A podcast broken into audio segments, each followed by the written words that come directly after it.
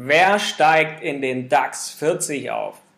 Nach dem Wirecard-Skandal steht der DAX vor weitreichenden Änderungen. Wie die deutsche Börse Dienstagabend bekannt gab, wird der DAX von 30 auf 40 Werte aufgestockt.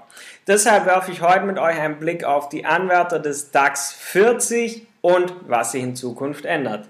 Zukünftig müssen die Anwärter des DAX schon vor Aufnahme in den deutschen Aktienindex müssen sie einen operativen Gewinn aufweisen.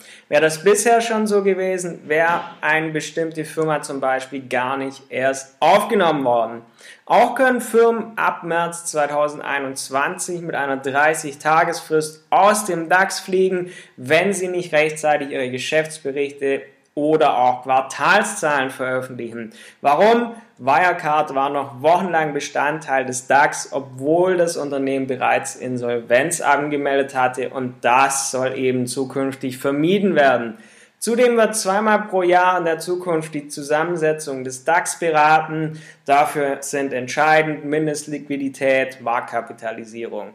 Das wird sich zukünftig ändern, aber jetzt die entscheidende und spannende Frage, wer sind die Top-Anwärter auf den DAX 40, der ja von 30 auf 40 entsprechend erweitert wird? Wer schafft es in den DAX 40?